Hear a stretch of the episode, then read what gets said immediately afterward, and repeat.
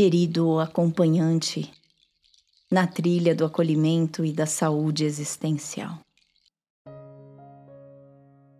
Quero agradecer imensamente a jornada que percorremos até aqui.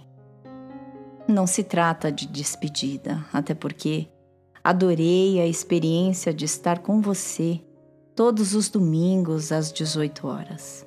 E por esse motivo, me comprometo a continuar com esse projeto que foi iniciado pela ameaça de eu estar na escuridão, quando descobri o glaucoma e perdi parcialmente a visão esquerda.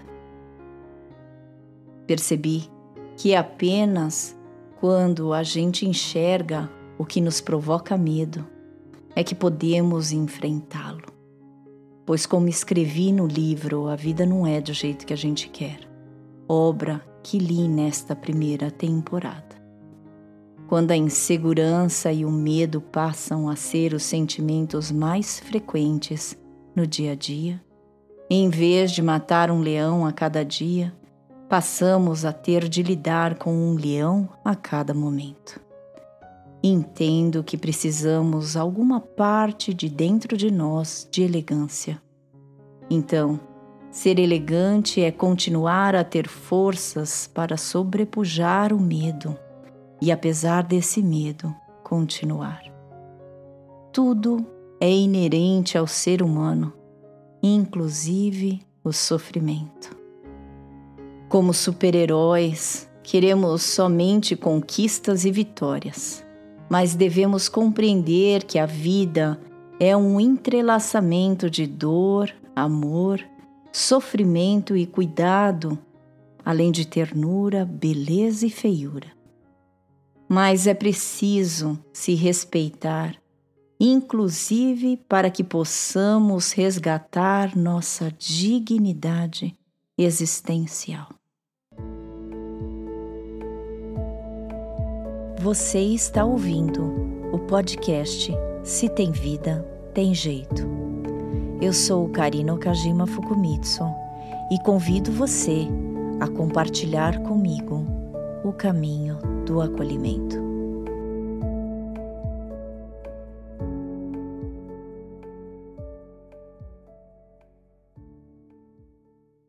Conheci a Karine em 2009, quando ela entrou no programa de doutorado, e eu já via naquela jovem japonesa sorridente, é, de uma simplicidade, de uma sensibilidade, de uma profundidade que eu já percebia, mas que eu vim a conhecer.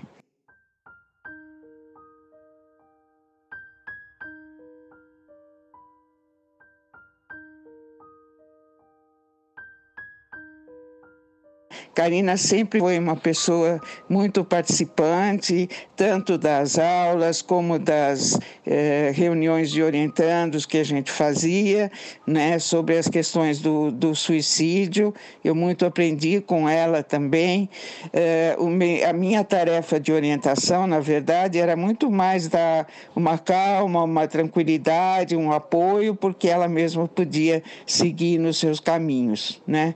Eh, acompanhei um pouco pouco também a história familiar dela, conheci o Duda, as duas crianças, também a, as questões com a mãe, né, que foram bastante eh, presentes nesse período do doutorado, mas Karina sempre teve presente de uma maneira muito gostosa eh, eh, nesse tempo todo do doutorado. E aí realmente aconteceu o que eu previa, né, uma tese de doutorado com eh, um valor inestimável, que depois se transformou em publicações de artigos e livros.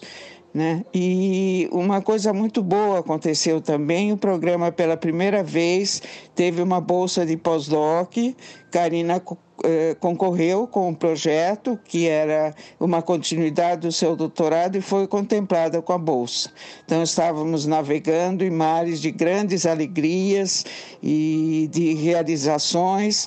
Eu não sabia muito o que acontecia, vamos dizer, de mais difícil na sua vida. A gente sempre conviveu, conversávamos muito, houve algumas crises que aconteceram, mas assim era uma relação e é ainda uma relação super harmoniosa, eh, baseada primeiro numa busca intelectual, né, que era a realização do seu doutorado, e depois virou uma grande amizade.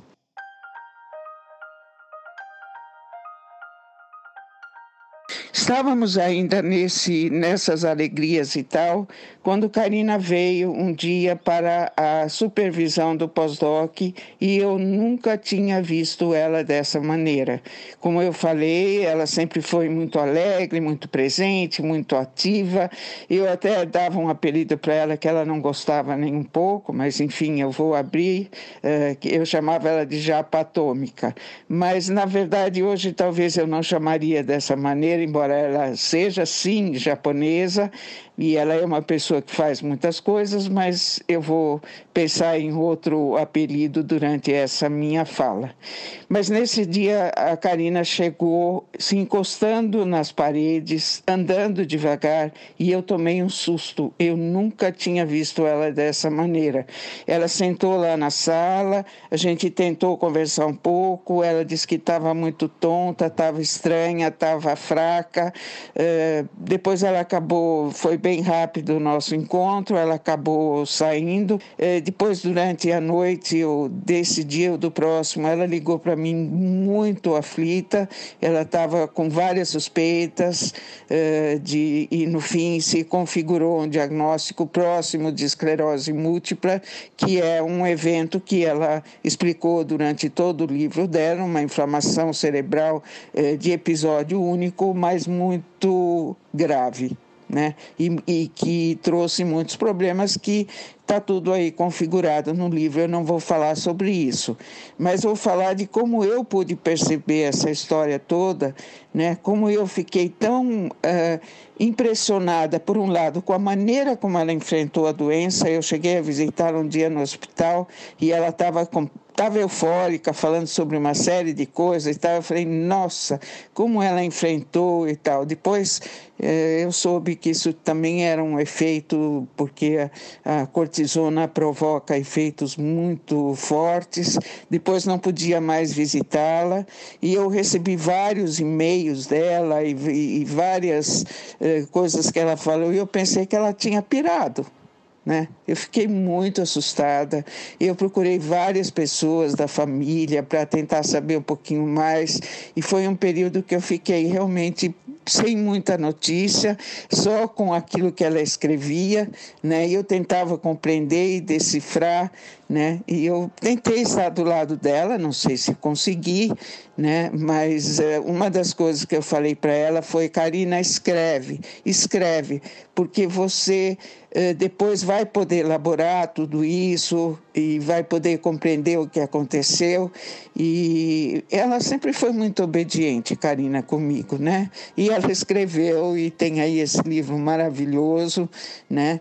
E em que ela escreve essas experiências dela e que ela depois consegue elaborar passo a passo, como ela diz mesmo, reaprender a viver, reaprender a falar, reaprender a andar, é, reaprender a pensar né? Foi toda uma eh, reaprendizagem e que mostra a energia dessa, eh, dessa mulher extraordinária, né? Que viveu uma situação tão grave, tão difícil e tal, e conseguiu elaborar da maneira como ela elaborou. Né? Isso mostra a pessoa extraordinária que ela é. Né? E eu fico muito feliz de poder acompanhar, de ter acompanhado ela nesse momento tão difícil dela e depois em, eh, nos momentos atuais. Logo que a Karina se recuperou, ela foi convidada como atividade de pós-doc a dar um curso uh, sobre suicídio, luto e pós-venção. Esse curso teve uma procura incalculável, um número muito grande de pessoas, foi um sucesso. Infelizmente, algumas pessoas não puderam uh, frequentar, que queriam muito, porque não cabia na sala. Né? essa, esse foi um marco muito importante no, no, Instituto de Psicologia, porque foi a primeira vez que foi ministrado um curso sobre suicídio, e desde então a Karina tem eh, pensado em vários projetos e ela eh, tem essa, essa possibilidade de criar as coisas, convocar as pessoas, envolver todo mundo e participar de tudo isso. Né? Ela é, é, coordenadora de pós, de suicidologia e de luto e de outros assuntos na Universidade de São Caetano do, do Sul é, do Grupo Forte. Ela é, tem vários projetos, Somos Mudanças, o projeto Raise e vários outros que, filhotes que vão saindo. Né? E a, a grande característica da, da Karina, que eu sempre admirei, é essa potencialidade dela fazer as coisas, dela envolver as pessoas e da gente se sentir muito bem fazendo essas coisas todas. Eu, particularmente, estou ligada ao projeto é, das Quatro Mosqueteiras, são rodas de conversa sobre vários temas, e, mas tenho acompanhado todos os outros projetos e, como a gente diz, ela é um vulcão. Né? Mas ao mesmo tempo ela é uma pessoa tão simples, tão sensível, tão carinhosa, tão atenciosa com cada um de nós. Eu vejo a Karina como se fosse uma filhota minha, que eu vou acompanhando os passos dela. Às vezes eu só preciso segurar um pouquinho no braço para que ela não caia, para que ela uh, não se machuque. Né? Eh, acompanhei alguns momentos em que ela estava em grande sofrimento, procurei oferecer meu colo e, e, e, os meus ouvidos, mas ela tem uma potencialidade, então para mim é um prazer estar tá, uh, oferecendo esse uh, depoimento sobre o tempo que eu tenho vivido com a Karina e que eu espero que ainda se mantenha por muitos e muitos anos e que a gente tenha muitos e muitos projetos em comum. Descobri que se é possível aprender novas experiências, sair do limbo existencial, acolher nossas dores e que a saúde existencial se faz com o tempo e com a capacidade de ouvir, escutar e respeitar nossas dores. Uma sutil combinação entre o suficiente e o possível durante a gravação desta temporada, descobri que o significado de suficiente é o que ocupa lugar entre o bom e o sofrível. Também compartilhei várias experiências de formas de enfrentamento, de desarmonias relacionais, de sentimentos confusos, de traições, de conflitos e de sofrimento advindo das relações mal sucedidas. Aprendi que a desgraça da gente começa quando olhamos para o que não temos, em vez de olhar para o que temos. Temos o território que merecemos se cuidarmos dele. Percebi minha mudança e serenidade em relação à minha necessidade de dar abrigo ao calor, dor e ardor de algumas desavenças relacionais quando realizava o seguinte pedido para colegas que enviavam as notícias sobre as produções dos outros. Quero fazer um grande pedido. Por favor, não me faça me aproximar de nada sobre esses indivíduos. Estou tentando ao máximo me poupar. E tenho aprendido a me desapegar da vaidade, da necessidade de aparecer e de delimitar o meu território.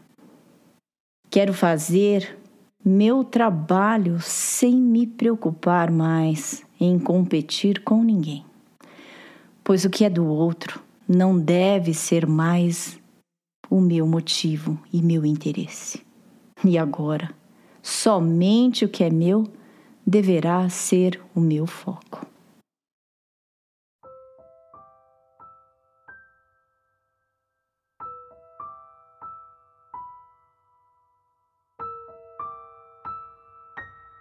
Meu único foco.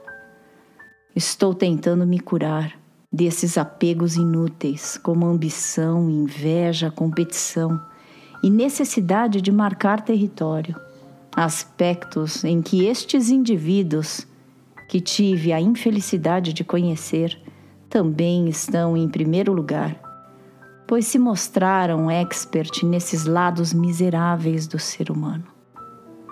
Descobri que não sou cachorro para querer delimitar território.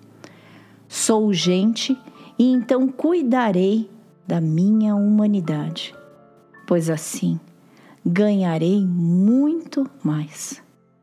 Quero ser feliz e as más relações ou o que fazem de mal para mim não poderá mais ser impedimento para que eu viva o que me resta viver com dignidade e com os meus valores e princípios.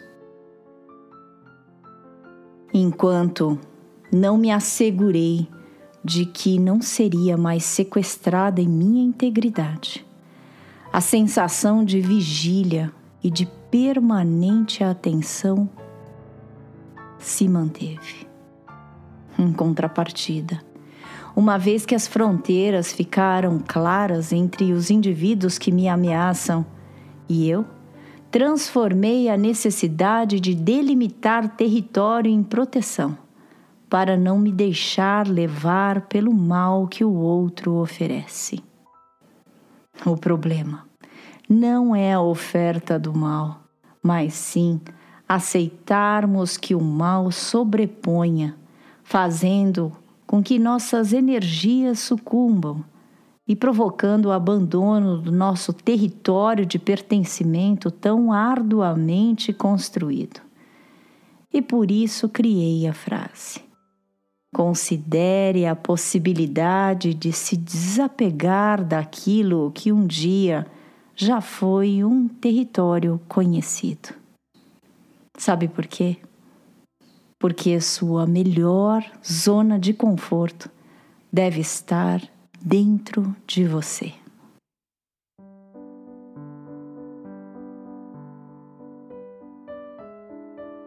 Quero endossar Agradecimento especial para Paula Calbianco, produtora deste podcast. Além de ser uma diretora competente, é uma pessoa que se tornou uma filhada e filha da paz e do bem. Filha da crença que podemos ousar, amar e nos lançar para inúmeras oportunidades que não temos o mínimo controle. Com você, minha amada Paula, aprendi a estar no novo como aprendiz ávida para acreditar que poderia ofertar apenas o meu melhor e o meu suficiente, locus de acolhimento entre o bom e o sofrível. Não foi trajetória fácil, sobretudo porque gravamos durante a pandemia, em isolamento e distanciadas também, para nos preservarmos. E mesmo que cuidando de nossas imunidades, mantivemos nossas humanidades próximas e conectadas. Tem barulho. Tem. Essa é a maior prova, né? Tem barulho lá fora. Mas apesar disso, continuamos, apesar dos barulhos externos. E um detalhe que me dei conta, que desde maio de 2020 que conheci a Paula, ainda não pudemos nos abraçar fisicamente. Mas houve momentos que me senti várias vezes abraçada emocionalmente.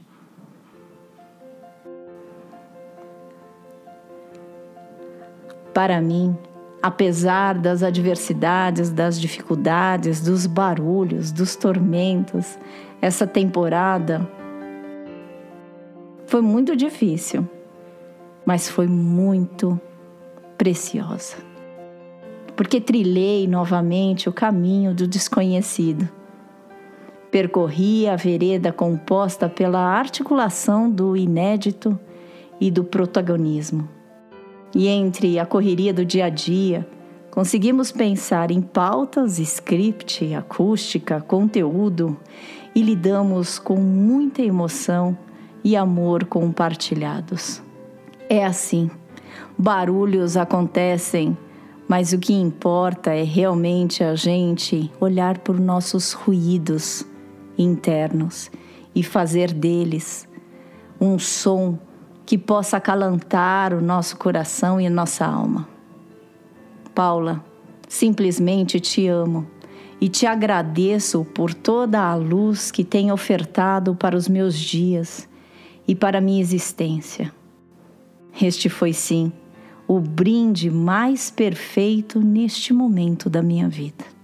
Também quero agradecer aos ouvintes deste podcast que me fizeram acreditar que seria possível não apenas compartilhar meu trabalho pela trilha da visão, por meio dos livros que podem ser comprados na loja virtual do meu site www.karinafukumitsu.com.br, mas que eu poderia me aproximar e sentir proximidade com outro que pode receber palavras de conforto e de afirmação existencial por meio da audição. Com você, ouvinte do podcast Se Tem Vida, Tem Jeito, pude ampliar as possibilidades para conexões e para não trilhar solitariamente minha jornada existencial. Obrigada, obrigada e obrigada por ser luz nesta caminhada.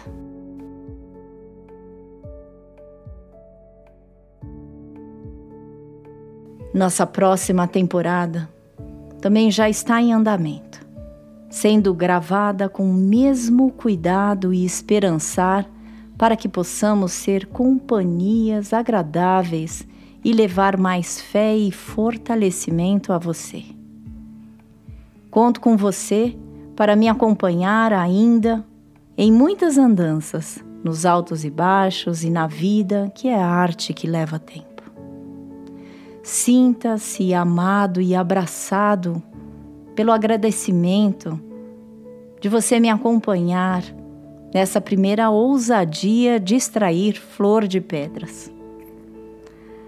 Da antecipação da minha cegueira, que espero que seja apenas física, pois quando a perda total da minha visão acontecer, eu espero que os nossos ouvidos e os meus estejam treinados e estimulados para escutar as sutilezas da alma.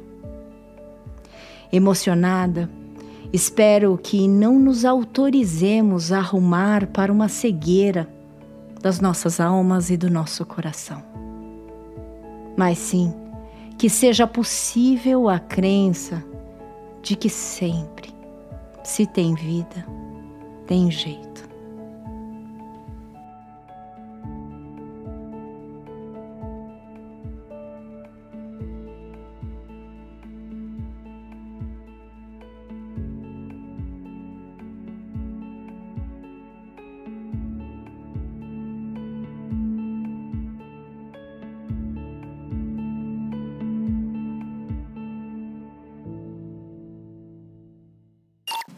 Oi.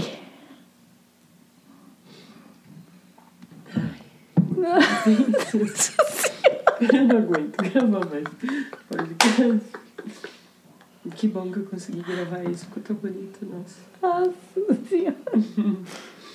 Ai, meu Deus, que coisa linda. Que vontade de dar um abraço, um apertão, menina. Oh, minha filha. Ai, meu Deus do céu.